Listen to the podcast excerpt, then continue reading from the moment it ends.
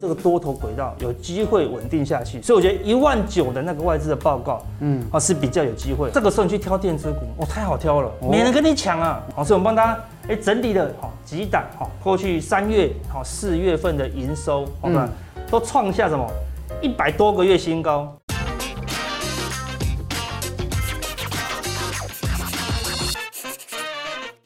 二零二一年五月的晴天霹雳啊，是一个疫情爆发，结果后来呢，台股就上下震荡，哎，结果在六月初好不容易回到了一万七，可是现在大家就开始在思考了，这一波到底弹回去是一个多方格局的这个坚守，还是说它只是一个多空的逃命波？哦，对，我觉得这个行情哈，在经过这个疫情好的震荡之后呢，好。本来大家以为是要全面性的垮台了，对啊，就迅雷不及掩耳哈，已经以 V 型反转之势，整个快要涨回来了。好，那我们就纵观全球的这个疫情对股市的影响，好，只要二次爆发的，全部都没影响。哦，前阵子影响最大是？印度嘛，对不对？就印度股市还是一路往上走高哦，连那个呃越南的股市也是一样，爆发疫情它还是要往上飙。对啊，所以表示说疫情对股市本来就不应该有影响。哎，那为什么台股说自己莫名其妙跌了两千多点？然后事实上是因为之前在高档的时候怎么样？嗯。太多散户啊跳进去当航海王、钢铁人啊！那个时候在高档一万七的时候，最有名的一句顺口溜什么？哦，All in 阳明，人生光明。哦，All in 长隆，全家光荣。哦，All in 中钢，人生发光啊！好，所以。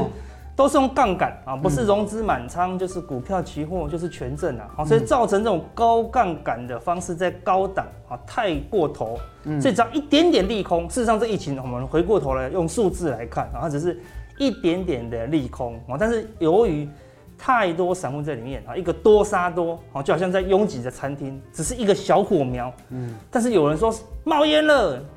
一个那个火绝对烧不到，大家冲出去。都是人踩人啊，都是人踩人啊。但是在经过这样子的一个踩大事件回复以后呢，你可以看到下面已经被被清理掉一些人啊，有很多人违约交割了，啊，断头了，负债了，好，但是上来以后呢，我们可以看到最近的这个台股哈，这个当冲的比重哦，嗯。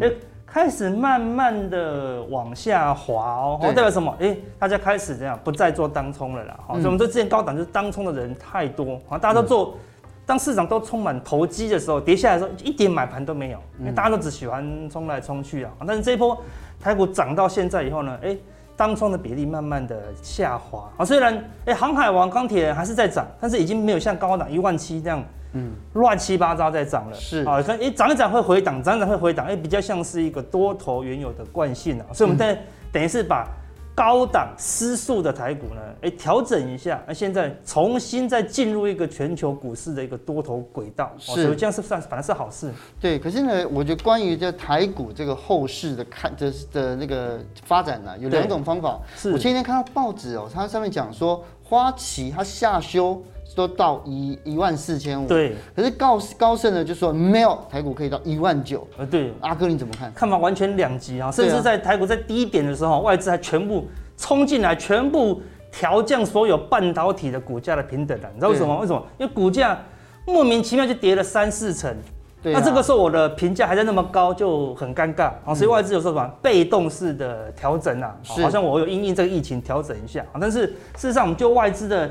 哎，期货啊来看哦，之之前在外资在高档一万七的时候，我们有提醒大家，外资的空单高达四万口。那当然不是看空国际股市，是因为说台股的状况太不稳定了，嗯，所以他就布了大量的空单啊。那时候大家还不相信哦，哦，结果没想到一叠，外资的空单竟然是大获全胜，随便才一两个礼拜而已，赚了两千多点。好，那赚了两千多点，外资有乘胜追击啊。我说如果是一个大空头，外资没有赚个三四千，他不会走的。好，他一定是乘胜追击。结果没有，一跌下来以后，外资的空单就一直迅速的回补了。哦，回补到现在，即使大盘已经回到差不多一万七了。照理说，上次一万七，他就空单就已经快四万口了。对，这次回到一万七，他空单大概只有两万五千、两万四千口而已。哦，也表示什么？哎，他认为这个行情比较稳定的啦。哦，这个已经没有浮动了，所以表示。他认为这个多头轨道有机会稳定下去，所以我觉得一万九的那个外资的报告，嗯，啊是比较有机会啊。如果全球股市稳定的往上。对，那这样子的话呢，如果说这样，那变盘的讯号是什么？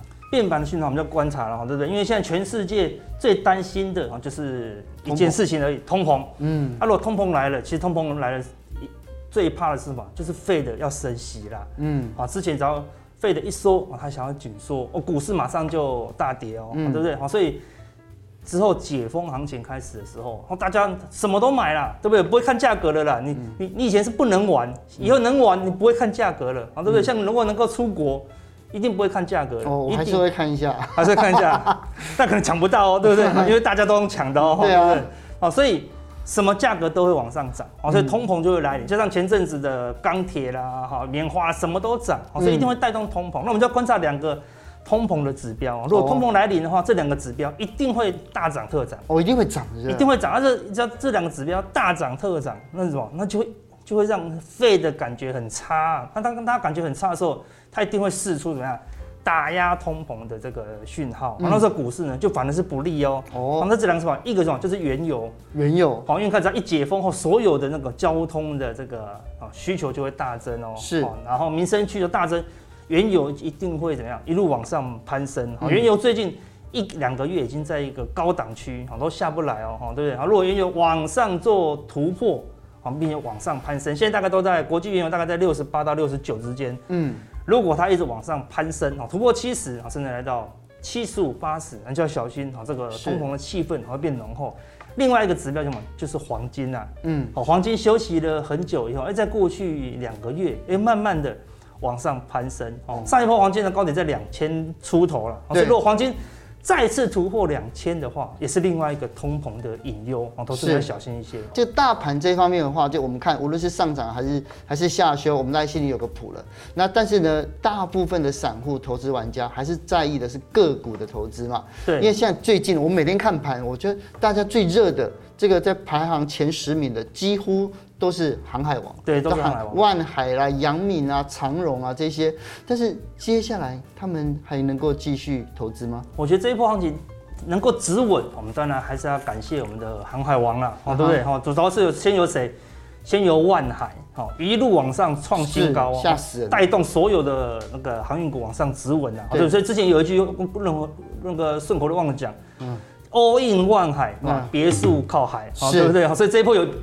All in 万海的别墅又又可以买一个靠海的别墅了啦，对不对？但是，呃，随着他们整个往上哈拉到一个相对的高度哈，那个外资的报告该该调的都调了哈，我认为有一点已经进入尾声的味道。为什么？因为他们的当冲比重呢，可以看到这个阳明动不动就是六成以上，是都是靠当冲去做推动的啦，所以实质。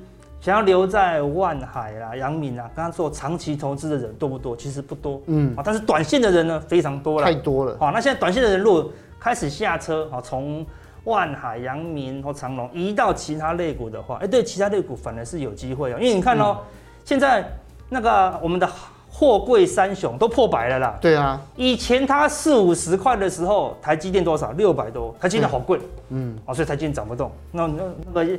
阳明五六十，阳明很便宜啊。它现在那个你的货柜市场都破百了，都三位数，不是便宜喽。你现在不能因为它便宜买，它现在不便宜了。一百多的阳明要再涨一倍，难度很高喽。对。但是台积电六百都很贵，现在台积电是不到六百喽，对不对？现在跌到五百九、五百六哦，对不对？所以相对很多电子已经经过那个打折过后，它的吸引力、它的获利。哎，可能会从航海那边把资金吸过来，而且电子现在的资金比重都还是在四成五成之间，是相对之间是比较稳的啦。哦，因为愿意买电子的人是当冲吗？对，你根本冲不掉了，冲不掉，没办法。对，是因为会买电子，好，现在电子股如果可以慢慢往上涨的股票，都是货真价实的。为什么？都是有基本面的，我都愿意放一段时间的。但是我放在阳明、长隆啊，都是用融资，你可以看最近融资增加的都是长隆、阳明。对。所以它都是稍微不对劲，它就卖掉；稍微不对劲，它就卖掉哦。好，那只是没有一个很可靠的标的来吸引这些航海的资金。是，但是我认为电子呢，哈，随着业绩慢慢的公布，好，我们加上未来是解封，一定会有一些需求出现。但是，对，要要要记住一件事哦，解封对什么产业最不好？就是货柜三雄啊。哦，因为之前货柜三雄他们货柜会一直涨，就是因为。都是那个货柜卡在港口、啊、塞港嘛，塞港啊，人员要要要要隔离呀、啊。嗯，但如果美国那个疫苗都打了，欧洲疫苗都打了，那个塞港会不会解决？就会慢慢变解决喽。嗯、一旦它解决了，它只要报价开始慢慢往下的时候，哎，反而资金会从。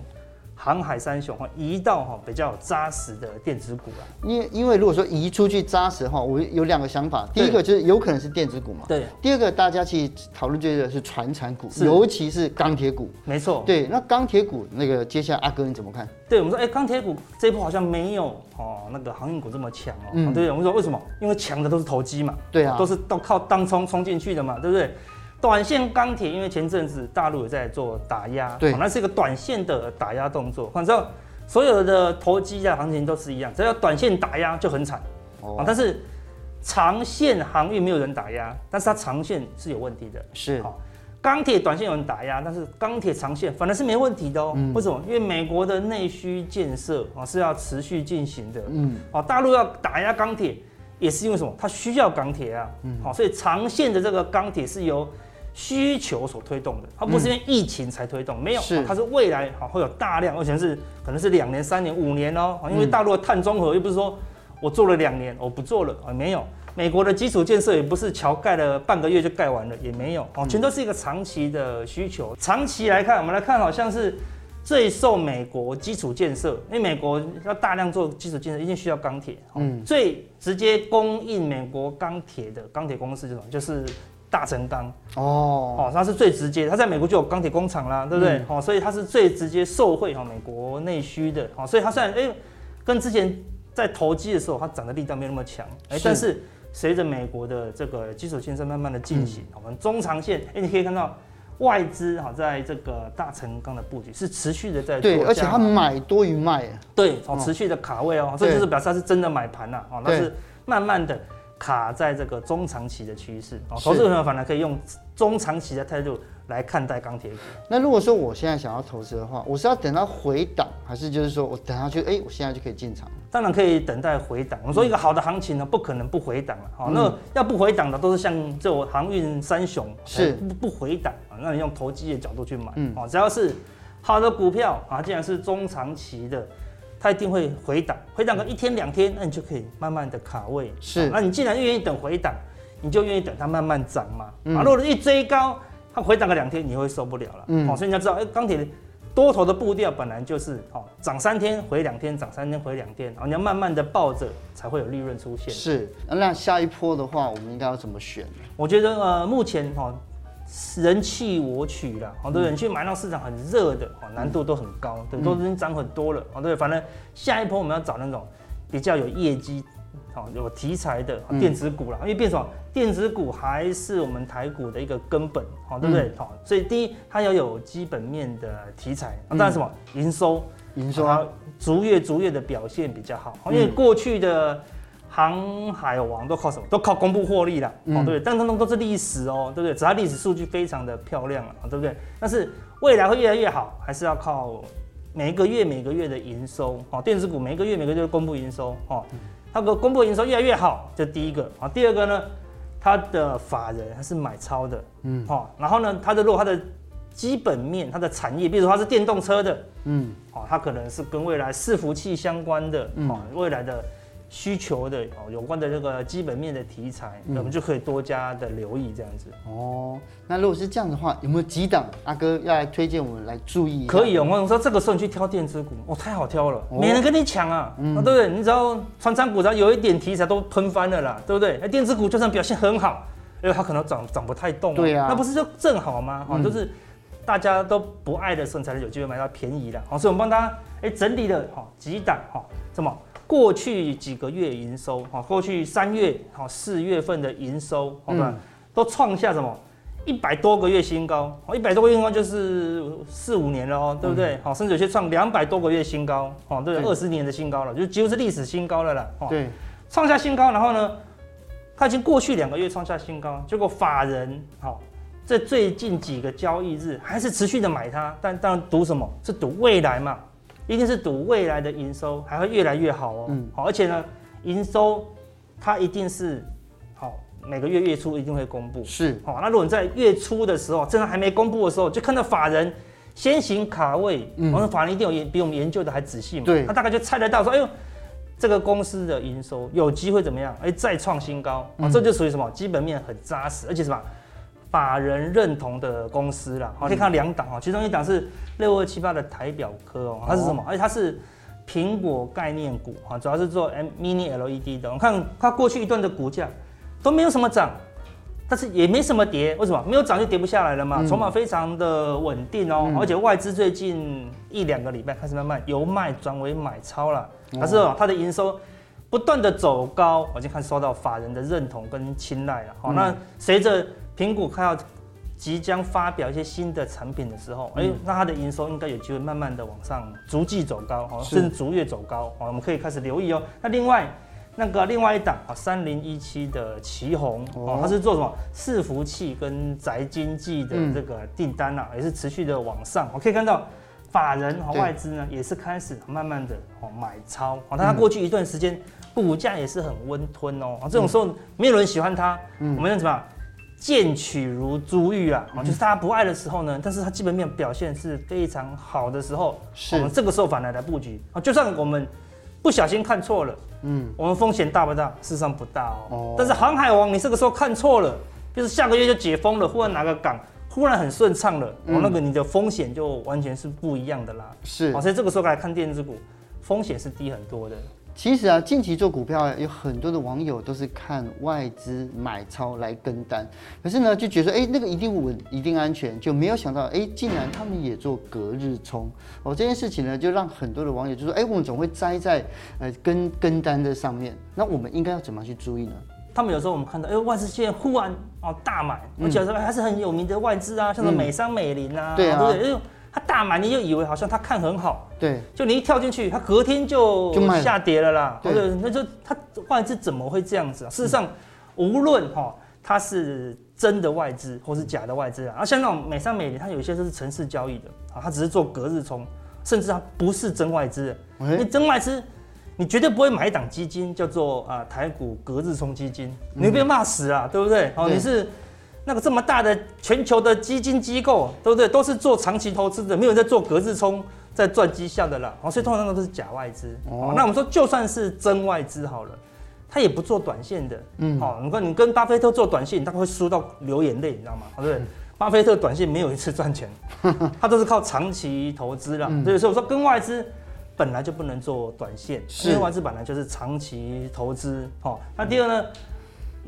外资它既然是长期投资，它不可能买一天、买一个礼拜、买两个礼拜，它就买完了。它一定要买什么？买一个月，甚至买半年，它才把它想要的部位买完。然后呢，它就放了两三年啦。好，这就是外资。放那么久，这就是外资。你看那个华伦巴菲特买个可口可乐，跟了三十年，他都还不下车，哎对不对？到现在都还没有叫会员下车，对不对？多痛苦啊！哈，对。所以有时候外资通常是中长期的啦，再怎么样也会有一两个月以上哦，不会是一两天的。我们来举个例子哦，像。一四五二的弘毅之前在高档，好像是纺织股，非常热啊，对不对？好，一下大涨，一下大跌哦。对啊。大涨的时候就看到，哎，外资跳进去买，哎，都追高哦。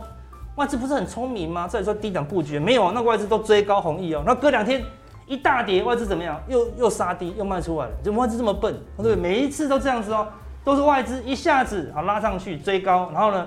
一跌下来又杀低哦，好对不对？可能你就觉得这个是真外资吗？对啊，我觉得好怪哦。如果外资真的这样做，会被老板骂死啊，对不对？怎么可能做这么短线？因为外资怎么样？他要买股票，他要写报告的，嗯，我要调高平等，我要干嘛的？我要写写出这个专业的报告才能买。怎么可能写完这个报告，过两天就卖掉？公司有变化吗？对，你这个月公司都还没有公布营收，你又卖掉了啦，好对不对？所以这个都是假外资啊。好，那我们来看另外一档真外资。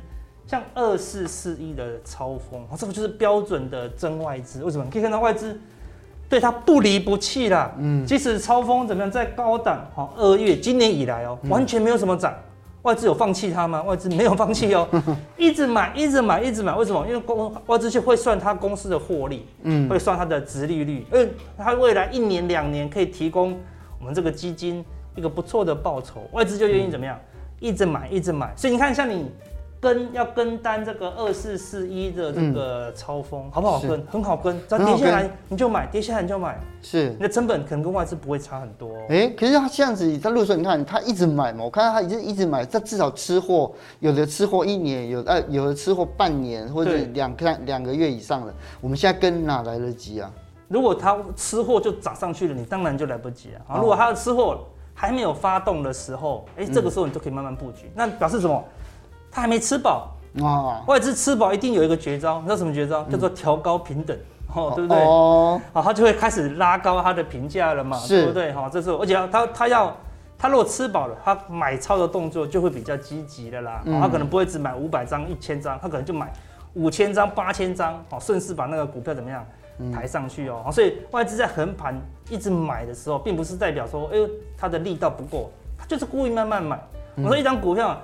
你十张、十张、十张的这样买，好，连买一千笔，这样买了一万张股票是涨都不会涨，因为什么都不会激动哦。但是如果你是一万张的股票呢，分成两笔五千张，棒棒打出去，哇，散户就抓狂了，好，那个气势就会很强了。哦，所以外资用小量进货的时候呢，股价是不会动。这个时候我们不妨，哎，这个时候可以跟单，只是你。你的步调要放比较慢一点。最后要请阿哥来教我们，就是说今年在二零二一年的下半年，我们资金哦，无论是满仓还是空手的，他们应该怎么样做分配的？哦，对哦，说如果你是满仓哦，那如果是亏损的，好，我们就要先清一清部位啊，好，先清到三成以下，我们再重新开始。清到三成以下，因为你有现金，我才能叫你要买什么嘛，这个才要掌握下半年的机会嘛。好，那我说下半年基本上有一个重点，就是说第一，电子是主轴，它是相对便宜哦，那船产它也是。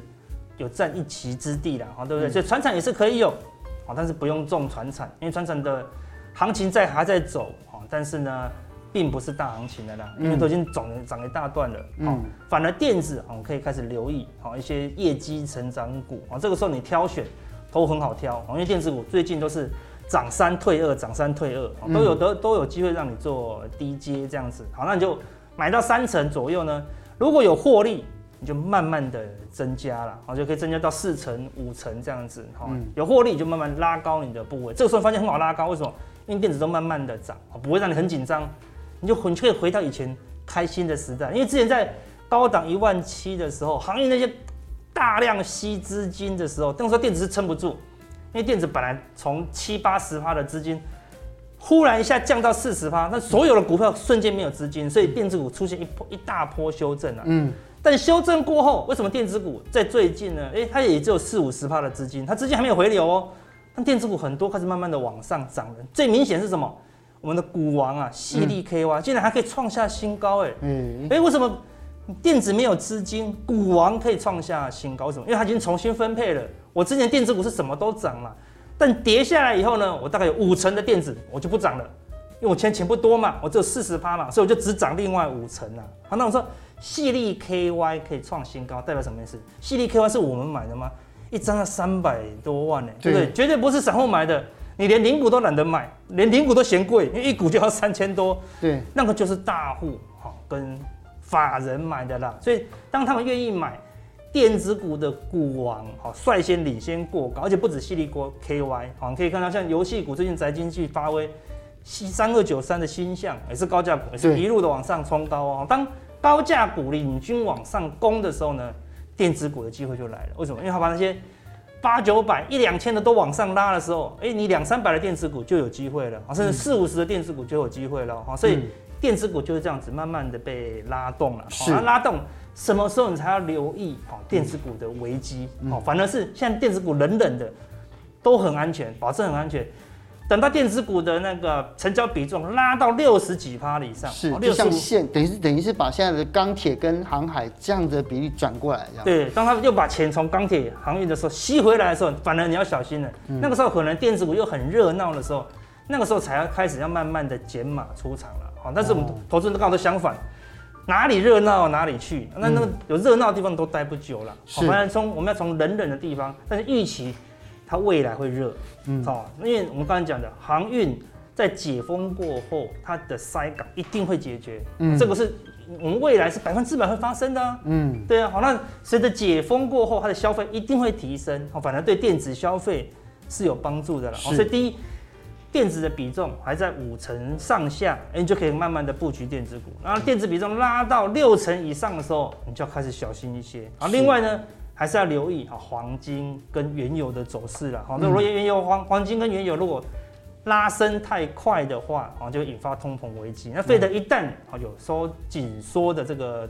计划的话，嗯，电子股的卖压也会比较重，所以这两点给投资朋友当做参考。哦，好，那这一次呢，就非常感谢阿哥来教我们这个六月份交战守则。是，这下次呢，我们再来好好验证一下。好，没问题。好，谢谢。